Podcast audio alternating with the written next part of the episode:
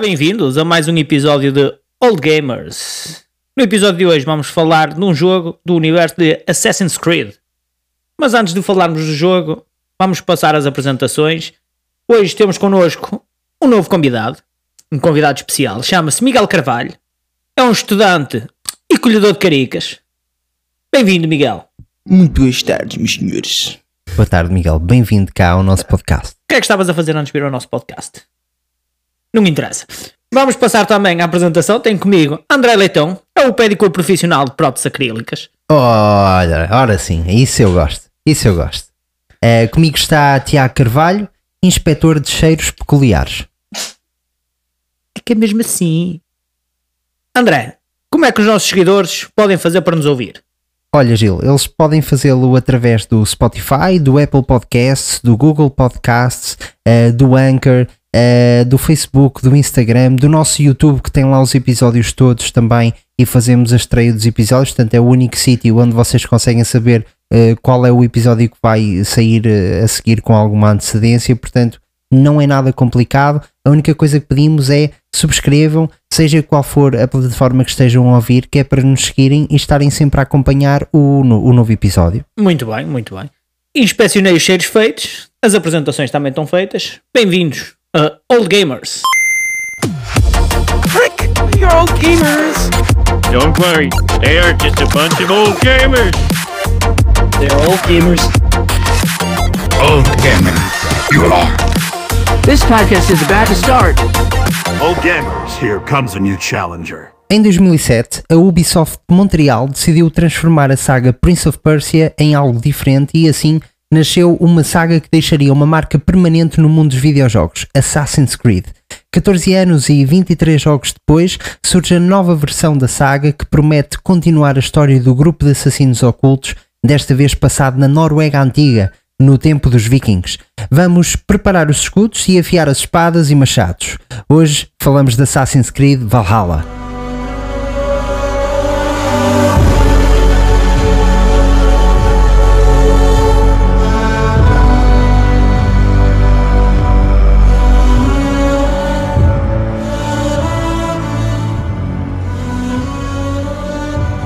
Em Valhalla, encarnamos Eivor, um guerreiro eh, corajoso e feroz que viu os seus pais e a aldeia serem completamente dizimados quando era criança. Este personagem pode ser masculino ou feminino, o que trouxe alguma polémica e controvérsia, uma vez que Eivor é considerada uma personagem histórica. Até que ponto isto é verdade, não se sabe. Os vikings eram um povo que dificilmente escrevia sobre si próprio, o que torna difícil aos historiadores perceberem com exatidão o que se passava dentro do seu núcleo. Não obstante, Conta-se que Eivor foi uma guerreira viking que participou na guerra contra o rei Alfred no final do século IX, no ano 870 d.C. No jogo, tornamos-nos líderes de um clã norueguês de vikings que se tenta estabelecer em Inglaterra no tempo do exército pagão, na procura das novas alianças políticas e trocas mercantis. Podemos contar com o que a Ubisoft já nos tem vindo a habituar cada vez mais ao longo dos anos, um mundo vasto para explorar, cheio de pontos de interesse e sidequests. Na pele de Eivor, teremos de forjar alianças, conquistar aldeias, saquear vilas, explorar cavernas e, claro, vencer todos os concursos de bebida de hidromel do mundo.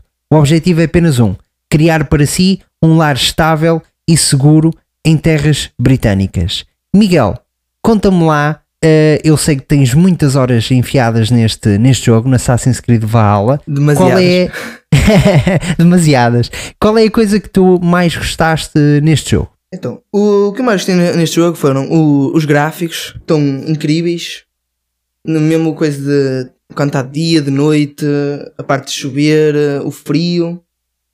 Também gostei da jogabilidade, muda completamente. A parte do, de escalar, neste jogo, escalas completamente tudo. Tens uma montanha à tua frente, escalas a montanha. Quando nos outros Assassin's Creed havia limites. Sim. Só onde, onde houvesse pegas eram tu escalavas. Uh, neste jogo, eu acho também que eles focaram-se mais na, na luta, na brutalidade. Que, né? O personagem é um, é um viking. Um, também gostei da parte de poder ter várias armaduras, melhorá-las. uh, e isso tudo. E qual é que foi a primeira coisa que fizeste mal começaste a jogar o jogo? Foi mudar o cabelo do personagem de loiro para preto. Ok. não gostas quando os personagens são louros? Gosto, mas prefiro tornar o personagem meu, por isso tirei-lhe a barba e pôr-lhe cabelo preto. Ok, boa. Assumes que tens cabelo preto. Yeah. Ok, muito bem. E tu, Gil, jogaste eh, este jogo? Até que Não, ponto? eu, eu este jogo ainda não joguei. Fui sempre adepto daqui do, do Sr. Miguel Carvalho. Eh, um adepto feroz em que todas as mortes que ele, que ele conquistava eu batia palmas. Eras um, um, um assististe a tudo. Assisti, assisti a tudo, assisti a tudo. Era Eras um em- espectador Era assíduo. um espectador assíduo, em 5D, levava com suor e tudo. E, e opa, é, muitas das vezes era tradutor. Muito bem. Também é importante. Também, é Também importante. servia de tradutor. Foi assim, foi assim que eu entrei no, no ramo do- dos jogos do Assassin's Creed. Mas este jogo tem legendas em português disponíveis ou não? Yeah. Então se não era neste Assassin's Creed era noutro qualquer. Muito bom. Já sei qual é. Já sei qual é, Estavas então. a falar do Unity, quando fazemos os enigmas. E- e tá, Ok, muito ok, bem. ok. Afinal de contas, não menti em toda a parte. Tu não mentiste, foste Não impreciso. Foi impreciso, pois. Que ele- ele São jogou- coisas diferentes. São, são coisas muito diferentes. Ele por acaso jogou em. eh, jo- joga muitas vezes, torna-se um bocado chato, porque é sempre a mesma coisa. E eh, ainda não joguei, mas hei de jogar. Hei de jogar. Perfeito. Ahm, E tu, André, chegaste a jogar este jogo? sim, joguei bastante este jogo. Ah, o, o, que é que eu, o que é que eu senti aqui? Sei, opa, em termos gráficos, como o Miguel estava a falar, é um jogo que está muito à frente. O jogo é belíssimo. Estamos a passear, estamos a falar de paisagens magistrais, estamos a falar mesmo de, de- e já lá vamos acerca de pontos negativos deste jogo, mas quando fazemos as sincronizações é sempre um momento pá, espetacular em que tu consegues ver toda a paisagem à tua volta, as aldeias, as casas, as- os rochedos onde estiveres. É, é, uma, é, um, é um mapa que é grande, mas que não é um mapa contínuo, ou seja, é, é dividido em módulos e tu tens um módulo, por exemplo, passado na neve que te dá paisagens completamente diferentes, Mas em termos gráficos é uma coisa eh, muito, muito especial. É um jogo muito, muito, muito, muito bonito. Não, não há forma de, de, de escapar a este aspecto. Em termos da história, foi o que mais me surpreendeu. A, o- a história sofreu um aumento de qualidade muito grande comparativamente com os Assassin's Creed eh, anteriores. Ahm, eu, eu confesso que esta nova vaga não joguei, eu joguei até ao Black Flag e ao Rogue, ah, portanto não consigo falar acerca do Assassin's Creed Odyssey ah, nem do outro. Recordem-me que é o, ah, Origins. o Origins, exatamente. Co- Relativamente a esses dois não consigo falar, mas este em termos de história está uma coisa muito, muito, muito melhor, eh, não tão maçuda eh, e, com, e, com, eh, e com outro cuidado. Nota-se essa parte bastante, bastante, bastante vimente ao longo deste jogo. Tu tens, por exemplo, o eh, que é o guerreiro que é beijado pelo, pelo lobo, não é? E eh, logo tu- quando tu entras, tu percebes que é um jogo completamente diferente, porque tens logo uma cena de abertura épica eh, em que estás a entre- entre- a entregar eh, uma bracelete ao, ao verdadeiro rei, portanto tu estás, és- estás a jogar na tua versão infantil, digamos assim, e de repente a tua aldeia é completamente invadida e dizimada. E a, forma como eles fazem essa introdução, os cortes da- das cenas, a cinematografia, é, é uma coisa que eu não estava à espera de ver num Assassin's Creed, é mesmo muito bom. Pena que depois não tenham conseguido manter isso ao longo de todo o jogo, eh, mas eh, ao investirem numa parte específica do jogo, acho que investiram bem em, fazê-lo na, na, na introdução. Eh, quanto à mecânica de, de escalagem, é exatamente aquilo que o Miguel estava a falar, é uma coisa espetacular porque foram tirar isso ao, ao Zelda Breath of the Wild. Eh, Surpreende-me que ainda não, não haja eh, jogos a, a fazerem a, a mesma coisa e a seguirem esses passos, que é tudo o que tu vês no jogo é completamente escalável, tu podes escalar o que tu quiseres, eh, não há limites. O que é que eu acho que falha aqui? Em termos da escalagem é o Zelda eh, consegue ser bem melhor, não porque é o primeiro, mas também porque tem uma mecânica de stamina que tu tens que ir evoluindo ao longo do jogo, dando upgrades, eh, para conseguir escalar cada vez mais alto. Ou seja, a piada, a, a- a próprio, o próprio ato de escalares alguma coisa tem piada porque há coisas que tu não consegues escalar à partida e tu tens de ir fazer side quests, tens que ir fazer missões, tens que ir evoluir o teu personagem para conseguires ter mais stamina e conseguires subir a pontos que tu antes não conseguias subir e descobrir. Que descobri, claro. Ora, no Assassin's Creed isso é-te dado de garantia logo ao início, não há stamina nenhuma. Tu podes estar a subir um, por quilómetros que o personagem não se cansa, não se deixa cair. Pá, essa é a parte mais, mais, eh, mais complicada, mas não é nada que estraga a experiência. Gostei imenso, fiquei contente que eles tivessem tirado essa parte de tu poderes escalar tudo. ah, e, ah, e é exatamente como o Miguel estava a falar dá-te um grau de liberdade muito grande porque tu vês uma coisa que supostamente eh, o jogo não te deixaria ir lá ver e tu sabes que consegues ver porque o jogo está completamente desbloqueado, digamos assim, para tu conseguires ir a todos os polígonos, os polígonos que, que queiras visitar. Uhum, muito bem, muito bem.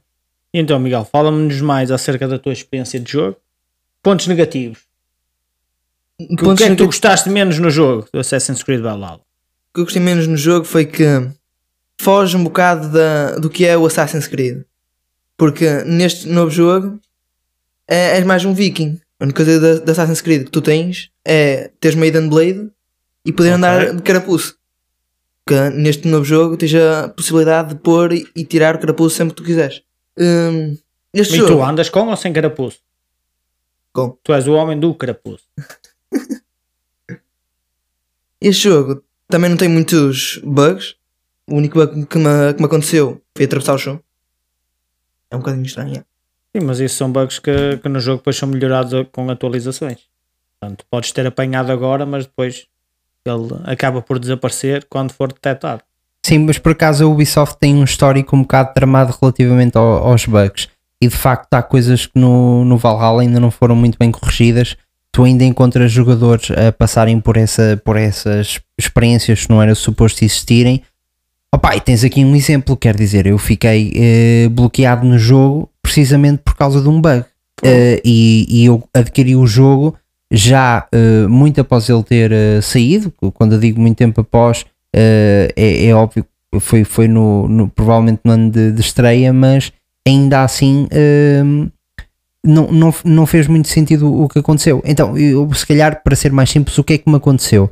Eu estava numa missão paralela, ou seja, numa side quest, numa, numa ilha muito, muito específica do, do jogo, à qual somos, somos chamados para, para intervir, que é a ilha de Sky, e basicamente eu estava a fazer uma, uma, uma side quest em que eu tinha que fazer várias atividades ao longo da ilha para desbloquear shards, eh, e, e, e que eram quatro shards, eu acho. E esses shards iriam me permitir continuar na side quest e continuar a side quest. Ora, eu consegui um shard, consegui um segundo shard e consegui um terceiro shard. No quarto shard, é aquilo acontece num, num, num local em que tem que haver uma, uma interação com um personagem. O, o, o que me faz lembrar de outra coisa boa deste Assassin's Creed Valhalla, que é meteram, foram buscar uma, uma coisa ao Witcher que é eh, conseguir dar um, mais tomada de decisão à parte do, do jogador. Claro que nada tão complexo como acontece no Witcher, mas ainda assim para um Assassin's Creed está mesmo muito bem, muito bem incorporado. E isso acontece nesse momento, ou seja, nós ao falarmos com esse personagem temos várias opções de continuarmos a missão. A primeira é utilizarmos o nosso charme, que é uma parte que vai sendo construída ao longo do jogo, o nosso carisma, para conseguirmos convencer a personagem a nos dar o charme de livre, de livre vontade, vontade. sem haver qualquer tipo de combate. O problema é que eu não tinha o meu carisma desenvolvido a esse nível, decidi, optei por desenvolver outras apetências do, do, meu, do meu personagem e portanto essa opção, ainda que lá estivesse, eu não conseguiria selecionar. A segunda opção era comprar-lhe o shard.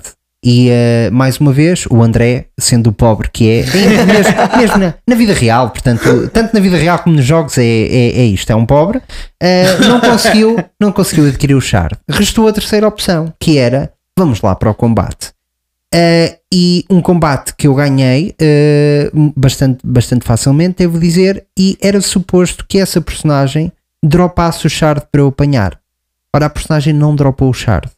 e, e como é óbvio, eh, eu fui pesquisar à internet para ver o que é que estava a acontecer e várias outras pessoas estavam a reportar esse bug que é a personagem nem sempre faz drop do shard e quando ela não o faz, o shard no jogo em si, no código do jogo, fica preso entre uma fonte. Há algumas pessoas que se aproximarem o boneco de lá até conseguem ver o shard a brilhar, mas ele é inatingível, ou seja, já não o conseguem apanhar mais. Portanto, eu fiquei com o jogo bloqueado nesse ponto. E a única forma que eu tive de continuar o jogo foi eh, recuperar um save antigo e perder cerca de 4 horas de, de, de gameplay De gameplay. para poder continuar o jogo. Eh, portanto, é- é- são coisas que não deveriam acontecer, mas no caso da Ubisoft, infelizmente, é uma questão recorrente.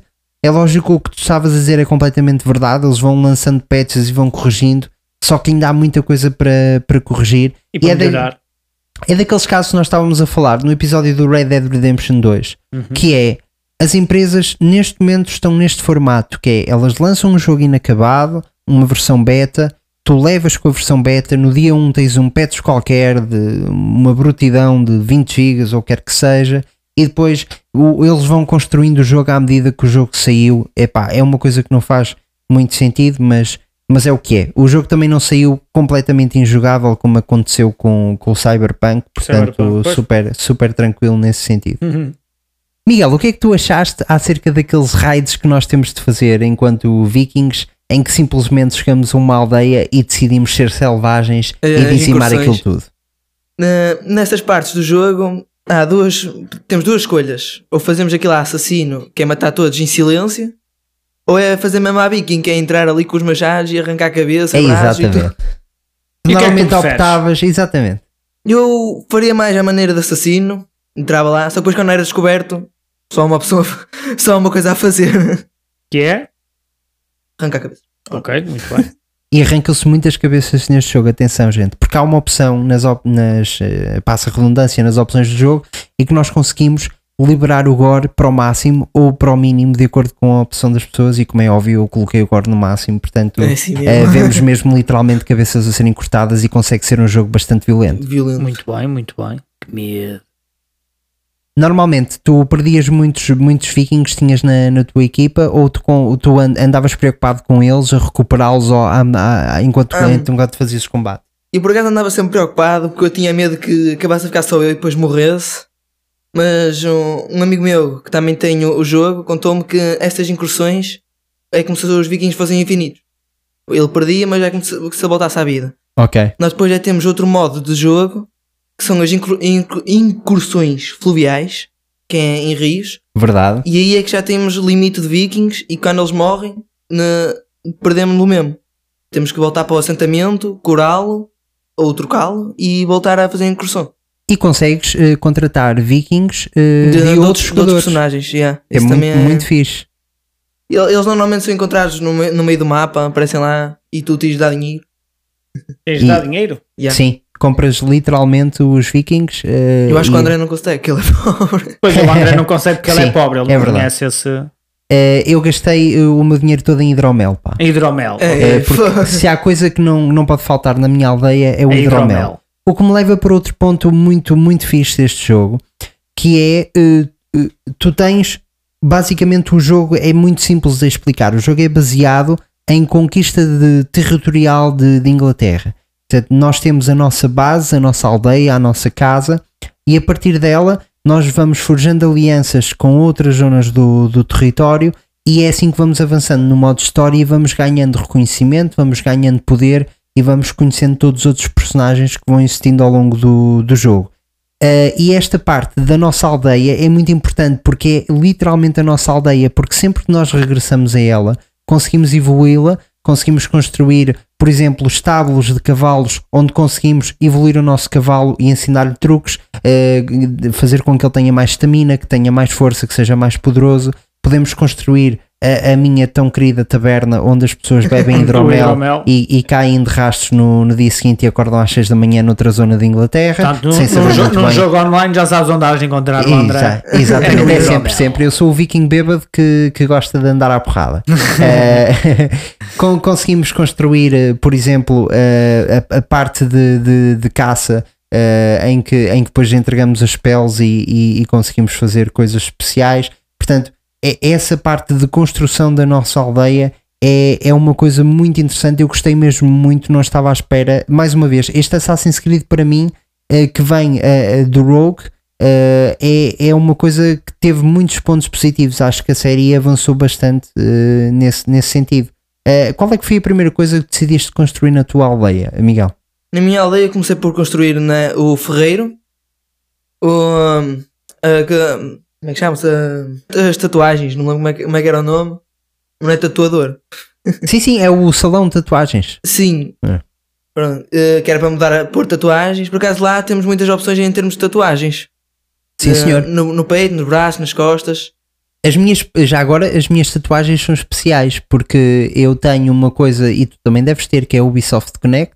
Eu Yeah. jogo muitos jogos da Ubisoft, em todos os jogos faço login, recebo pontos e portanto eu ao iniciar o Assassin's Creed Valhalla Recebes também logo oh, tatuagens para fazer. Não, tu recebes Ah. créditos que podes comprar coisas exclusivas só para o Ubisoft Ah, Connect. ok, e uma muito das bem. coisas que eu comprei foi o, o set de tatuagens do, da série Vikings da mesmo. série Vikings. Portanto, eu tenho o meu personagem, o Waver, eh, tem as tatuagens mesmo do, eh, do ator dos Vikings, é muito fixe. Fez, muito bem. Eu por acaso esse pacote não comprei. Eu usei mais essas fichas para comprar armas. Porque lá também tinha armas. Sim, sim, sim. Também comprei uma espada, só que depois fiquei sem créditos. Mais uma vez, pobre, novamente. Bom, bom. Miguel, qual é a arma que tu tinhas? Compraste?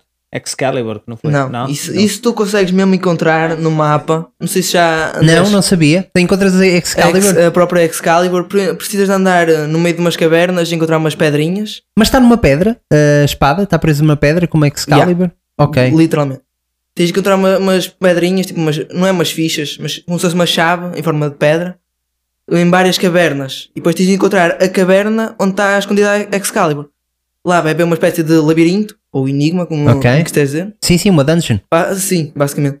E quando a encontras, tens de ter todas para conseguires tirar a, espada da pedra, senão não, não consegues. E Olha, sim, muito fixe, não sabia desse detalhe. tá- também consegues ter o martelo de Thor, está escondido na, na Noruega, no meio das montanhas. Coisa que o Miguel andou durante muito tempo à procura. Espetacular. Mas o martelo de Thor, basicamente, não podes chegar lá e pegar nele. Uh, Tens de ser o digno do martelo do Thor. E como é que te tornas o digno para conseguir empunhar o martelo do Thor? Isso de digno veio da Marvel, porque na mitologia nórdica, quem tiver mais força é quem pega no martelo. Ok. Ma- Mas, para poderes pegar no martelo, tens que matar três bruxas. Hum, cada uma vai-te dar uma parte da armadura de Thor. Hum, quando as matares, pegas nas adagas de doce delas, vais a uma, a uma caverna, já deves ter encontrado, Sim, sim, sim. em que espetas nas costas de uma estátua e aquilo abre um- uma, uma passagem secreta para a última, para a penúltima parte de- da armadura, que é o capacete de Thor. A última parte da armadura de Thor tens comple- completamente de acabar o jogo. Só Muito consegues- Ou seja, após completares o jogo, é consegues ter a armadura completa do, Sim, do Thor. literalmente. Muito bem. Hum, quando acabas o jogo, aí podes ir lá. Quando acabas o jogo, também podes voltar a onde começou, vamos dizer, a cena final do jogo. Vais encontrar a lança de Odin. Ok. Na- não sei em que parte do jogo é que vais. Ele Se- não vai, que ele já terminou o jogo. Ele é pobre. Ele tá, ele, maneira ele, fácil terminar o jogo. ele Eu já lá vou- agarrado ao hidromel. Isso do hidromel, vocês já não muito- gostam muito de hidromel. Eh, é uns, é uns coisas de. uns concursos de bebida em que tens que ir bebendo e vais ficando bêbado. Eu por acaso não fiz muito isso, só fiz quando era mesmo preciso, quando fizesse parte da história. Porque isso muda a história. Há, há vezes na história em que tu estás a porrada com um gajo e tens que beber. E eh, muda, o rumo da história muda se tu perderes ou ganhares. Isso também já me aconteceu muitas vezes. Ok, ok. Eu sou muito mal na, nos- nisso de hidromel. És, és muito mau na bebida. Literalmente. Continua Opa, assim ainda até bem, aos 40. ainda bem. É assim mesmo, é assim mesmo. Ninguém precisa disso. Eh, quer dizer, alguns precisam. Depende das pessoas. Depende do Eh, estado da pessoa. Olha, ainda relativamente a, a este jogo, epá, há uma coisa, eu peço, peço imensa desculpa, mas há uma coisa que eu não suporto eh, e quando comecei este jogo fiquei mesmo chateado, só que depois eu disse: Olha, ok, porreiro, que é a merda do ânimos. Epá, eu não consigo, já não tenho paciência, já não tenho paciência para estares a jogar um jogo brutal de Assassin's Creed E completamente imerso no, no mundo e de repente aquilo começa tudo a breakar e acordas no futuro. Epá, não tenho paciência para isso. Quebra o ritmo do jogo, por favor, parem com ânimos. E o que é que acontece neste jogo? Na parte inicial, vocês têm esta introdução incrível que eu acabei de falar, que é, é mesmo fantástica, é uma coisa muito fora para, para, para qualquer jogo de Assassin's Creed, uh, muito bem feita. E de repente aparece o ânimos e eu disse: Epá, isto não, por favor. E eu fiquei feliz à medida que fui jogando o jogo de perceber que o Animus deixa de existir neste jogo. Ou seja, o Animus é completamente opcional. Uh, vocês. O que acontece é às vezes encontram glitches no mundo que faz parte dos mistérios, que é uma coisa nova que incluíram, que também é muito interessante. Muito. Uh, cada mistério, portanto, os mistérios são pontos que estão espalhados pelo mapa mas ao contrário, por exemplo, de tesouros ou quer que seja que vocês já sabem o que é que vão encontrar quando lá chegarem, o mistério vocês não sabem. Pode ser um, uma dungeon, pode ser um personagem que está a pedir de ajuda. Os mistérios obrigam-vos a estar imersos na história, a perceberem o contexto, o vosso ambiente e lerem a situação para conseguirem dar a, a resposta mais adequada. Um, e dentro destes mistérios, vocês têm os glitches do Animus uh, que são erros do, do sistema em que ele está a ler a memória e tem, e tem esse erro. Um, e basicamente vocês conseguem resolver aquilo é um sistema de plataformas, conseguem resolver. E eu pensei, pá, ainda bem, eu não vou fazer isto. E sempre que encontrava um glitch do Animus, virava costas e, e vinha-me embora. Porque o Animus é uma coisa que fazia sentido nos jogos antigos. Porquê? Porque eles tinham os, os computadores e o desenvolvimento de videojogos ainda não estava desenvolvida a ponto de vocês terem um mundo aberto gigante sem interrupções. E então uh, era a desculpa perfeita para vocês terem um limite, uma barreira invisível no mundo aberto e que fosse justificável do ponto de vista de história, que é tu não estás a viver algo real, estás dentro da memória de um antepassado teu uh, e portanto isto tem um limite. Uh, e é uma forma muito fixe de tu jogares com a limitação que tu tens da tecnologia da altura uh, e, e, ser completamente justificável do ponto de história em que tu dizes: Olha, isto não é estranho para mim, até faz sentido. Hoje em dia não, e portanto, ainda bem que eles tiraram uh, o ânimos deste, deste jogo. Eu fiquei muito contente com isso. Não sei se vocês gostam disto do ânimos, porque atenção, é legítimo. Há, há quem gosta de de repente ter essa, essa diferença da história. Uh, eu, por acaso, eu dispenso muito bem, honestamente. Isso fazia, fazia isso do, do ânimos bate certo nos primeiros jogos de, Assassin's Creed, que é para a gente saber também como é que como é que o jogo é feito e do, da maneira que eles se introduzem no jogo. No jogo, neste caso, na, nas histórias. Agora, dentro dos mais recentes, acho que pouco sentido faz, porque afinal de contas é só a história é que muda, porque basicamente já sabes o que é que como é que tu estás lá. Já estás habituado ao, ao, tipo de ao formato ao formato do, do, jogo. E tu, Miguel, o que é que achaste sobre isso? Uh, isso do Animus eu até vamos dizer que gosto, porque neste novo jogo do Animus, neste jogo, jogo do Animus, neste novo jogo de Assassin's Creed, o Animus está a contar também a história do personagem Eivor. Porque se, não sei se percebeste, André, que o, onde, eles, onde eles estão não é na Inglaterra, eles estão na América. Uhum. E eles estão lá com o, com o cadáver do, do Eivor. E eles perguntam-se, aí, como é que tu andavas lá na Inglaterra e vieste aqui parar? O, a parte do ânimos, de poderes estar em qualquer altura do jogo e sair do ânimos, serve para tu tentares descobrir isso. Essas anomalias do ânimos, eu também no início fazia como tu, via uma e. Amor, deixa, deixa eu estar. Até que, na, até que comecei a fazê-las e não sei se percebeste, chegaste a fazer alguma. Fiz, fiz só uma, fiz a primeira para ver como é que era e depois nunca mais. No, no final dela, dou um, um trecho de um, de um vídeo. Sim, sim, sim, sim se completares todas, vais ter o vídeo completo. Que isso conta sobre a história de, de quem criou uma, uh, a, árvore da vida. Que okay. vai aparecer no final do jogo. Ok, ok. Um, e é para isso que, que as anomalias do Animus servem. Uh, o Animus no, nos outros jogos, sim, por acaso tinha uma história conectada e neste já foge um bocadinho do sentido. Mas o que eles falam fora do Animus se tu fores ver, ou, sei lá, o Assassin's Creed Brotherhood ou Revelations, uh, tem uma conexão. Por acaso, sim, sim, sim, sim, Foi uma coisa que eu notei.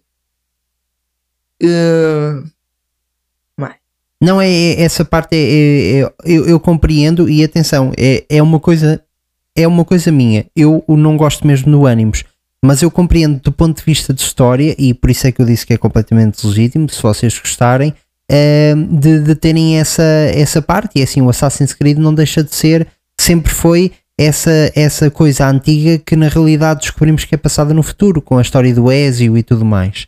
Uh, mas uh, para mim, enquanto jogador, quebra-me mesmo muito o, o, o jogo quando saímos, quando eu, quando eu estou numa aldeia a assassinar pessoas inocentes e de repente acordo e estou no futuro quebra-me quebra muito jogo. Mas é, é, uma, é uma coisa minha, eu compreendo que, que seja legítimo que, e, e que, e que para a história faça sentido. Eu não sabia disso, ah, da, da parte do, do cadáver, e, e agora deste-me vontade de, de perceber o que é que acontece nesse, nesse, nesse aspecto.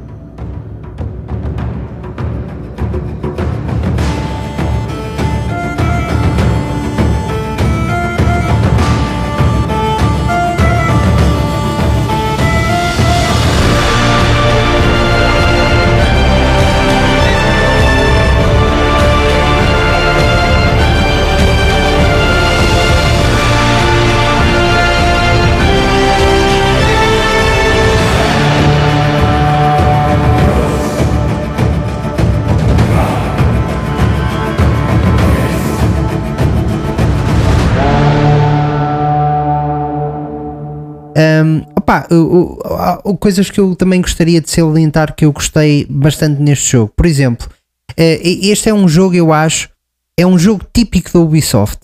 Ele vai tirar coisas a vários outros jogos anteriores a ele, e para mim, é claro, Legend of Zelda, Red Dead Redemption 2 e Witcher 3 são os principais jogos em que ele vai buscar coisas. E no caso do Witcher 3, há aqui uma missão muito, muito porreira. Tu deves te lembrar, Miguel, que é quando nós estamos eh, no meio ali do- de uma situação eh, em que temos de descobrir um traidor entre três, eh, entre Ah. três personagens. Sim, eu sei. Epá, e nós temos que pousar a espada, ir falar com cada um deles, cada um deles. perceber o que é que eles têm a dizer acerca da situação, ler a situação e depois reportar à pessoa a, a- a quem é seu devido direito e darmos a nossa sentença final e dizermos quem é que dos três é o verdadeiro, Quem é o, verdadeiro traidor. traidor? E isso influencia-te completamente na história, porque o que acontece no final dessa missão, eu por acaso f- foi o engraçado, Epá, e tu vibras com aquilo, porque eu, eu estava, eu, eu fui a primeira vez para dar a minha, a minha decisão final e não fui capaz de a dar, porque tu dás a tua decisão final e ele pergunta, mas tens mesmo a certeza? Pois é. E eu voltei atrás, fui falar outra vez com todos eles para tentar perceber. Eu estava com a Ana ao meu lado e a Ana, a Ana sofreu por mim porque eu estava, epá, eu acho que é este, tenho quase a certeza absoluta. E ainda estive ali há algum tempo a lutar com aquilo, e entretanto eu disse: não, vai ser este. E por acaso acertei. Mas depois fui, acaso, ver, a, fui ver à internet o que é que aconteceria. Se- e de facto, era, de facto aquilo muda-te a história porque tu perdes esse. uh, há um personagem importante que fica teu aliado Ok. Que é Que não- a che- a chefe da- lá do assentamento. Yeah. E exatamente, e ela não ficaria se tu falhares essa, essa decisão. Epá, eu acho isso, eh, é assim, claro, é, é seja, retirado uma do Witcher escolha 3, que é- mas é, é, é, necessário, muito claro. fixe. E a Ubisoft tem esta coisa que é, eles não, não fazem jogos originais, mas são inteligentes ao ponto de irem aos jogos que interessam, aos bons jogos e Sim, copiarem as coisas boas. E, e fazerem ali uma mistela de uma coisa que fica muito porreira para quem joga, ainda que tu sabes que não estás a jogar nenhuma obra-prima e não é nada novo, mas aquilo é muito bom porque as influências são as influências certas. Pois, pois. Isso por acaso nessa, nessa missão eu também acertei à sorte. Se não me engano era um, magricelas, um gordinho e uma miúda. Sim. E tu apostaste no gordo. Não, por acaso, Ah, não. Peço desculpa. de- depois de andar lá a, faz- a fazer as missões deles, a, a ajudá-los, eu, eu suspeitava da miúda. Porque ela dizia que, que não gostava da, da chefe lá do assentamento, que queria roubar-lhe coisa e caralho, se eu vou votar nesta. Mas depois havia outro que também dizia a mesma coisa, que era o, o, o magrinho. Que, que se não, me- que se não me engano deve, deve ter sido esse que tu disseste. E eu, eh, à sorte mesmo, mandei o magrinho e por acaso acertei.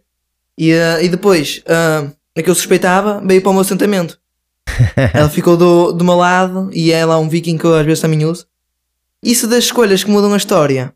Também há outra que, que eu lembro-me, é com um dos filhos de Ragnar, em que ele, ah, não sei se já fizeste essa, essa missão, em que ele faz a águia de sangue a um, um tipo. Sabes o que é, que é a águia de sangue? Não, tens que me explicar. Abrir as costelas todas. Sei, fiz, fiz essa missão Pronto, completamente. e depois sim. ele desafia-te Como é para- que eu me poderia esquecer dessa missão? E depois ele desafia-te para lutar. certo. Quando tu o matas, tu tens a opção de lhe dar machado, que é para ele morrer supostamente com honra, Sim, ou não lhe dar machado. sim. Que é de, tu decides se ele vai para Valhalla ou não. Ou não, yeah, basicamente. Uh, essa, ao início parece que isso não vai ter ne- nenhum impacto na história.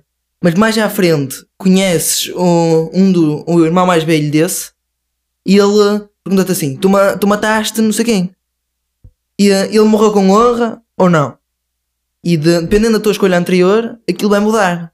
E eu dei-lhe o machado, por isso ele morreu com honra, e o outro fico- ficou meu amigo. E eh, provavelmente se eu não tivesse dado o machado, ele ia perder completamente o respeito por mim. Sim. E, eh, e tu, deste-lhe o machado ou não? Eu dei o machado nesse, nesse caso específico que estás a falar, dessa, dessa pessoa. Na minha última missão já não. Foi uma missão que foi uma, um confronto que houve na aldeia, que era com o grande amigo do Sigur, que, que, que tu tens um. Ele está sempre a, a- a meter-se contigo e a. O- acho que é o Basin, yeah, sim, exatamente. Foi, tu- o foi o que te deu a Aiden Blade. Eh, não, não, esse é o, o assassino. Sim. Eu estou a falar de um eh, gigantão forte que, Ah, se anda é. sempre a meter contigo. Já sei qual é. tu tens um confronto com ele na aldeia e basicamente ao lutares com ele eu decidi não lhe dar o, não lhe dar o machado em- em primeiro lugar para ver o que é que aconteceria porque eu já tinha dado machado num- em- nos outros anteriores queria ver o que acontecia e depois porque o tipo nunca foi porreiro para mim. Ao longo de todo o jogo o tipo era sempre uma besta era sempre, era sempre não era simpático. Era um tipo que estava sempre a meter o nariz onde não era chamado, du- duvidava das minhas decisões, eh, duvidava de mim enquanto, enquanto na minha ética achava que eu estava ali a fazer uma jogada por trás para tomar conta do trono, coisa que, que, eu, nunca, que eu nunca quis, e portanto o que eu fiz foi: não, não, tu, tu não vais para, para Valhalla, não estou não machado. E é engraçado que a decisão foi que toda a gente na aldeia ficou um bocadinho contra mim. Ficou a olhar para mim de lado, as pessoas começaram-se a afastar em silêncio. No dia seguinte ninguém falava comigo. eh, uma- uma- foi, foi, muito, foi muito fixe, por acaso. E é um, e é um detalhe, mais um, um detalhe deste jogo eh, que, é, que é muito, muito interessante. Pá, ainda relativamente à, à questão de formarmos alianças, que é o, o modo, o modo de, de avançarmos na história deste, deste jogo, do Assassin's Creed Valhalla. Foi aí que, me- que o jogo me perdeu, porque aquilo começa a ficar. É, é- lá está, é um jogo do Ubisoft, começa a ficar extremamente repetitivo. Tu começas sempre a fazer a mesma coisa. O combate é, é um combate que eu acho que é muito básico. Eh, basicamente, tens um ataque leve e um ataque pesado. Eh, tens a parte boa de conseguir escolher uh, a, tu- a tua forma de jogares, que é tu podes empunhar duas espadas, podes empunhar uma espada grande que ocupa as duas mãos, ou pôr um escudo e uma espada, que era a forma como eu jogava, e portanto tens essa parte de defesa com o escudo, e ao fazeres um pairing perfeito, o adversário fica, fica à mercê de, de fazer um, um, uh, fazeres um finisher. Já agora os finishers no jogo é o melhor que existe, portanto é muito porreiro, é das melhores coisas do combate, é tu estares a lutar e veres, enfiares o R3 para dentro e ele fazer ali um finisher em corta a cabeça ao, ao tipo ou faz ali uma brutalidade eh, digna do Mortal Kombat, mas de resto o combate é muito básico, torna-se repetitivo muito facilmente e chegas a um ponto em que estás sempre a fazer a mesma coisa, a fazeres alianças eh, sempre com os territórios e tu quando dás conta e achas que aquilo vai acabar, eles abrem-te mais novas alianças e tu dizes pá, o jogo já devia ter acabado. Uh, nem o Red Dead Redemption 2 estica isto tan- tanto, e eu acho que é daqueles casos em que não souberam parar. A Ubisoft, se aqui tivesse feito uma história mais concentrada, uma coisa.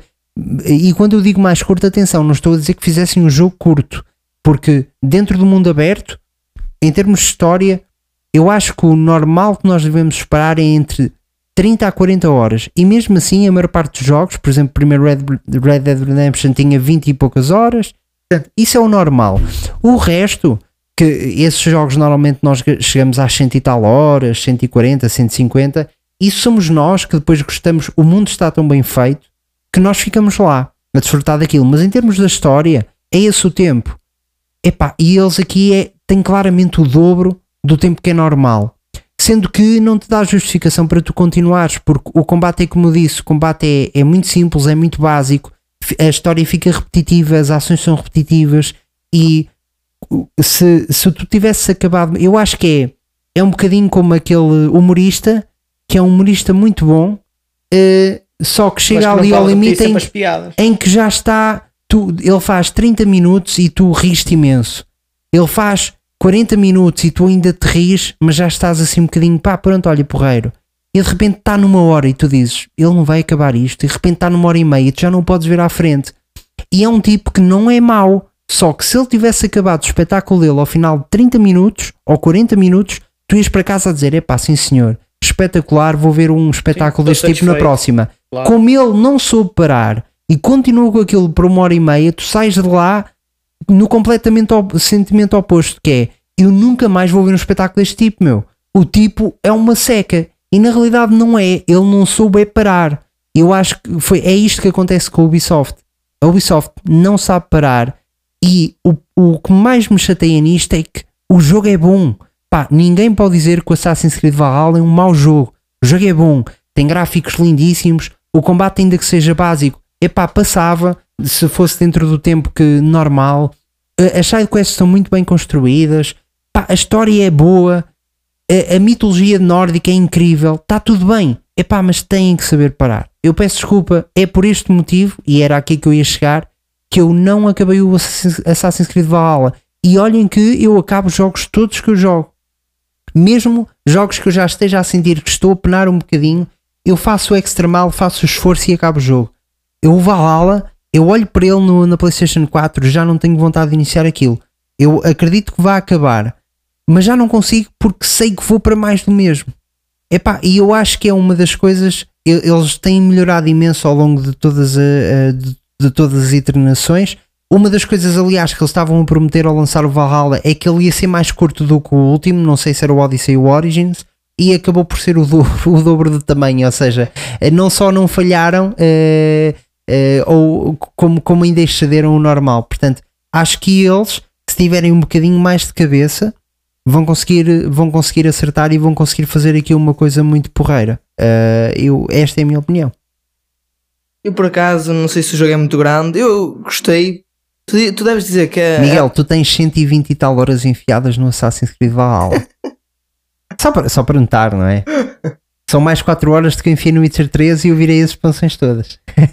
É, Mas tu, tu deves dizer que é um jogo maior porque tu fazes uma, uma aliança, aquilo é né, numa área, e tem lá baús com, com armaduras e eh, riquezas Certo. e eh, ev- eventos aleatórios, e tu deves chegar lá e fazer tudo. Mais Ou- ou menos. Eh, chegou a um ponto em que lá está, eu comecei a cortar caminho porque percebi que era mais do mesmo. Só por causa disso. Eu também comecei só a, a seguir, né? O modo história, deixava Sim. as outras coisas para para depois. Uh, mas por acaso o jogo está tá bem fixe. Eu, eu não posso dizer que é um jogo grande porque eu não me lembro do. Nunca joguei o Origins, para eles estarem a dizer que ia ser uh, mais curto. Nu- Nunca joguei o Origins nem o, nem o Odyssey. Sim, e tu gostando do jogo nem sequer dás conta, não é? Pois. Estás a jogar, estás todo contente e nem sequer dás conta do tempo que passou. É normal, é normal. A gente só dá conta quando vai ao save e vê lá Yeah. 120 e tal horas. Olha, fogo. Nem enfiei aqui bastante, bastante tempo no, no jogo. Hum, E um, uma coisa que eu também achei engraçada foi tu, tu lá, né? Estás. É como se fosses, uh, comando de Odin. O Certo. Odin fosse teu amigo. E lá tu, uh, tu tens a opção de ir para para Asgard e reviver as memórias do, do Odin. Não sei se chegaste já a fazer essas Sim, missões. sim, sim, sim, sim. Lá tu podes escolher uh, as tuas opções. nessa, nessa história, todas as tuas escolhas bom, bom, têm efeito no fim. Porque podes ou ser um, um Odin bom, bonzinho, ou podes ser aquele Odin duro que não gosta de nada, que fazes uma coisa errada, já foste. Hum, Isso em Asgard. Ao início eu achava que continuava a ser o, o Eivor. Mas depois é que eu percebi que lá, lá tu falas com Loki, com a Tyr, com a, com a Freya, com o Thor, falas com, com, com todos os deuses e vais dando a entender que tu não és o Eivor. Tu estás, é, né, uh, tua cara é o Eivor, mas estás no corpo de Odin. Até tu mais à frente no jogo vais ver tu literalmente arranca, arrancares o olho em troca de sabedoria, que nem na história original da, da mitologia nórdica e do Odin. Um, por acaso isso eu achei um, mesmo fixe. Porque é uma violência. Tu vês mesmo em primeira pessoa Ele a arrancaste arrancar o olho, o A, olho. ti, a ti mesmo. Sim. Um, E, e agora- senti- e sentiste a dor dele? Gritaste. Não, mas Não. foi. Mas tremeste. Tá- tá, Ficas a tremer. Tá- Estás ali a ver mesmo o gajo a pôr os dedos nos olhos e, Arrancar e o olho. arrancar caraças. E a sabedoria foi entregue aqui num livro? Não. Foi mesmo entregue para ele, que era para ele. Ele queria basicamente saber se ia morrer ou se não ia. Que eh, isso era o maior medo de Odin. Que até recentemente saiu a, a nova DLC Dawn of Ragnarok, que era uma coisa, uma, uma coisa que eles, os deuses lá temiam. Sim, sim, sim. Que também deve ter a ver com essa parte de, de Asgard. Eu por acaso gostava de jogar. Que não sei se reparaste. Agora, se tu for já à, à parte da- das habilidades, tens umas novas habilidades extras que é por causa da, da DLC. Ok. Eu reparei, mas eu tenho aquilo bloqueado. Deves ter ter a DLC para poder selecionar ou não. Não, tu consegues mesmo desbloquear as novas Consegues? habilidades, Ok. só não consegues é jogar DLC. Ok, ok. Eh, Uma coisa que também achei engraçada no jogo é os festivais. Tu Sim. nada estás lá e para dizer novo festival. Sim, sim, sim. E o festival dá- dá-te barbas, cabelos, tatuagens, novas armas, novos Coisas estilos para, para o específicas. corvo, para, para o cavalo. E tem, novos, tem lá desafios. Tem lá o desafio que tu mais gostas, que é o de beber. Da bebida, exatamente. E, O hidromel. hidromel. e tem o desafio que eu mais gosto, que é um desafio em que tu vais e é para andar à porrada. Ah, ok. Pensava que era o do arco e flash. Também. Mas esse não, mas tão bom. o Miguel gosta mais do andar à porrada. Do andar, à, andar à porrada, porrada. Que é a luta mesmo, tipo UFC. Uh, basicamente aquilo é por níveis e a, ca- a cada luta tu vais vendo mais. Até que chegas à última luta e está. Né, qua- quando ficas bêbado, aquilo tudo destruído, Sim, sim, o sim. boneco já não anda direito, mas tens que conseguir ganhar na mesma. Eu basicamente fui o campeão nisso tudo. Uh, que festivais é que já. Muito fixe. Olha, e, e, e tem, ia, falar disso também. Eu gostei muito dos festivais. São eventos online, não é? Que ele tem um tempo para terminar. Yeah. Uh, portanto, quem vive o festival vive, quem não viveu, pá, já não há hipótese, vai, vai viver-se, exatamente, vai haver um novo. Mas o que eu, o que eu passei, onde eu passei mais tempo foi o, a celebrar Ostara, que é a deusa da- da fertilidade e que celebra o início da primavera. Então a minha aldeia ficou toda super colorida, parecia o Japão, aquilo com flores cor-de-rosa, pá, muito bonito. Ah, já sei. é. Uh, uh, e flores de todas as cores, basicamente, toda a gente estava, estava a dançar uh, e a beber, toda a gente contente. Um, epá, e pronto, este foi um evento online que teve uma duração de 16 dias. Um, e só, tu só por estares lá no jogo e a participar nesse festival recebes no, na Ubisoft Connect um, um package com 50 opalas para poderes gastar no jogo em, em coisas. Portanto, é, até nesse aspecto é porreiro porque eles para- parabenizam o jogador por estar lá naquele momento. Uhum. Isso é Claro. muito fixe. Estar lá no festival. Muito bom. Uh, não sei se reparaste nesse festival, ah, havia lá uma missão. Esse festival era basicamente a Páscoa, porque tu ias falar com uh, um homem Sim, sim. E ele, ele dava-te uma folha que era com pistas de onde andavam os primeiros jogos. E não é espalhados por Ravensthorpe, que era lá o teu assentamento. Era espalhado por Inglaterra inteira. E depois tinha- tinhas as pistas para os primeiros 5, se eu não me engano. Sim, E eram 15 ou 16. E tinhas de encontrar os outros sozinho. Sim. por acaso não cheguei a encontrar os jogos todos. Só encontrei para aí um, um ou dois. Hum, isso das opalas, não sei se reparaste, era uma coisa que também gostei. Que há lá, tu, tu podes pôr dinheiro no jogo e comprar packs de, de armas, de esti- estilos, Sim, sim, sim, sim, com arma- armas com habil- habilidades especiais, armaduras também. E eh, isso, das opalas, era lá um, um rapazito que tu ias falar com ele e diariamente loja Dava-te missões. Sim, sim, sim. Mas o que ele vendia era por opalas, normalmente era por 20 opalas e as opalas eram bem raras. Eh, o que ele te vendia era itens da loja. E por acaso cheguei a obter alguns, tipo o manto da Valkyria, não sei se tiveste Sim. alguns. Eu, eu próprio tenho uma rena azul que brilha, comprei aí. Sim, sim, É sim, aquela sim. rena cintilante que uma vez andavas lá a cavalgar. Isso é uma coisa também muito fixe. Tu podes não ter um, um cavalo, podes ter uma rena ah, ou um urso. Vai mudando os, eh, as montarias, eh, Yeah. digamos assim.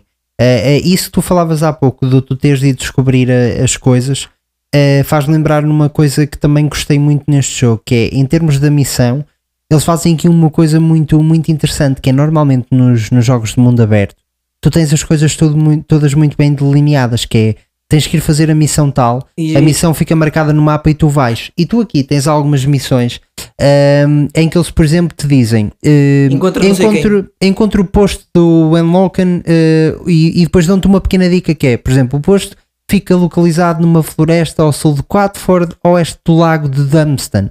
E ah, o, o que acontece é isto não é nenhum enigma, nem é uma coisa que vocês têm que ir à internet ver como é que se faz.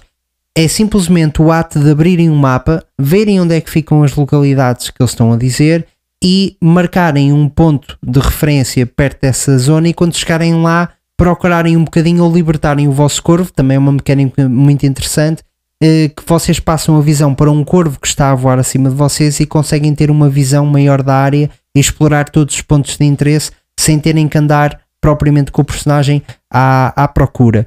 E eu acho isto mesmo muito interessante porque eh, as coisas não te são dadas eh, de mão beijada eh, e também não são impossíveis de serem feitas. Simplesmente o jogo te está a pedir: olha, abre o mapa, vê com calma, vê o nome das localidades. Para, para não porque- ser tão fácil. Sim, não, a maior parte das pessoas quando jogam um GTA, por exemplo, um Red Dead Redemption, às vezes com a pressa, eh, é, vou até ao ponto onde está marcado no mapa e eh, perdem pouco tempo a abrir o mapa, a ver onde é que estão, o- quais são os territórios ao lado, toda essa parte. Eh, e os jogos são feitos para isso, os jogos de mundo aberto. É por isso que nas edições especiais vos vêm mesmo os mapas desdobráveis. Eh, e antes tinha de ser assim: a pessoa desdobrava o mapa e tinha de ver para onde ia. Portanto, eu acho que essa parte do, do Assassin's Creed foi mesmo muito bem, muito bem tirada. Gostei muito dessa parte do, do jogo. O que é que eu não gostei? Pá, as sincronizações. Acho que já não faz sentido. Por favor, também tirem isto juntamente com o Animus, que é vocês terem uma ridícula quantidade de pontos no mapa onde vocês têm que ir, subir até lá acima e sincronizar para mostrarem pontos de interesse no mapa que neste caso nem sequer vos mostra os pontos todos, ao menos nos jogos anteriores vocês ficavam com tudo desbloqueado isto aqui não vos desbloqueia tudo, mostra algumas coisas. Ah, epá, e são demasiados. Ah, e, e- e lá está, é uma das coisas que não ajuda ao jogo e que torna o jogo repetitivo porque tu vais para um território novo querer forjar uma aliança, estás a continuar a história e chegas lá e tu não tens aquilo desbloqueado, tens que andar a viajar e a trepar para torres e estar a desbloquear o mapa para depois poderes começar finalmente a avançar na história. Epá, também acho que já está, já está datado, eu por mim também isto era para bater. E isso do- dos pontos de sincronização, eu também achei que neste novo havia muitos. Basicamente tens um aqui e depois logo, Logo Eh, ao lado, logo ao lado tens lá, logo outro. é No- muito mau. Eh, e sim, também os pontos de sincronização neste jogo é só mais para, para revelar o, o- o mapa, não, não revela os pontos todos, mas nos antigos os pontos eram mais distantes e revelavam-te basicamente tudo. Tipo, se, eh, Ou seja, que te- o que te levava a ir explorar yeah. mais o mapa do que este. que eu, eu ainda tenho, Sim. eu lá na Inglaterra ainda tenho lá um Sabendo que bocadinho. no ponto X, não sei quantos metros, tem, eh, tem outro ponto de interesse. Acho que Sim, fazia mais, faz mais sentido, não sei. Eu, por- eu, por acaso, na, na, isso dos pontos de sincronizações, eu tenho lá uma parte onde tenho um ponto de sincronização que eu não me apetece fazer.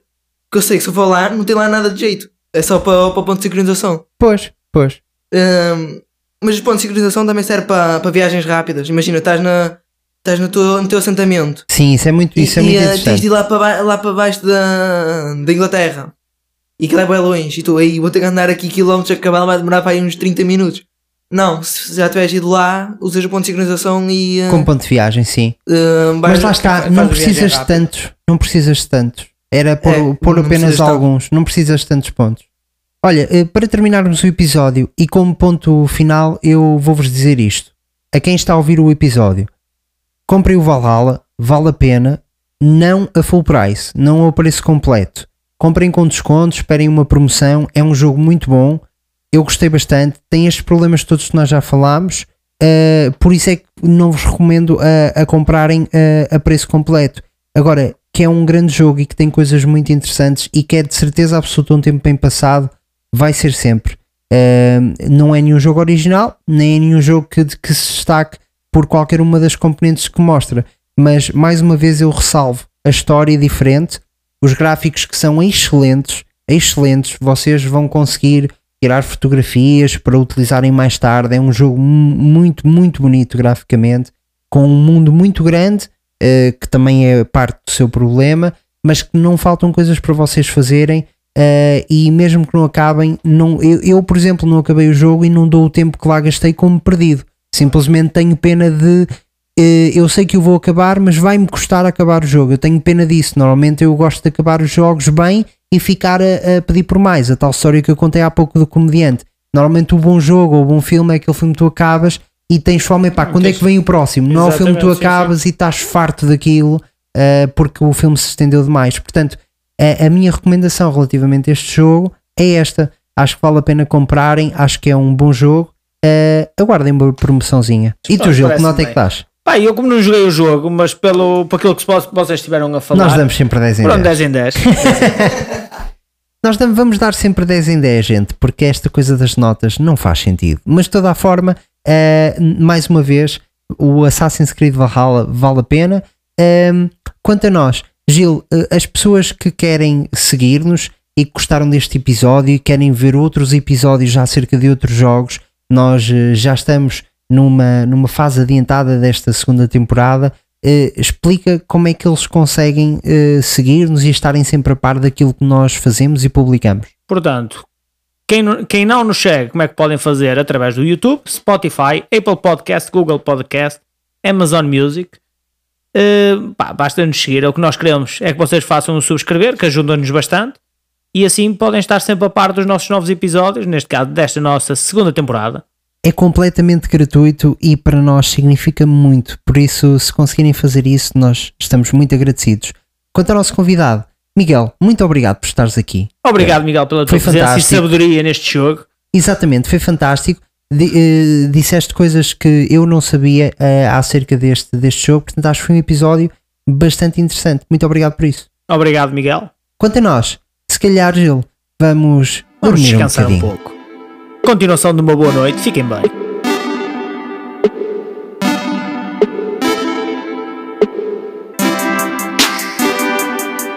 You beat me once more, Dre and Tiago. We'll see us again in the next episode of All Gamers.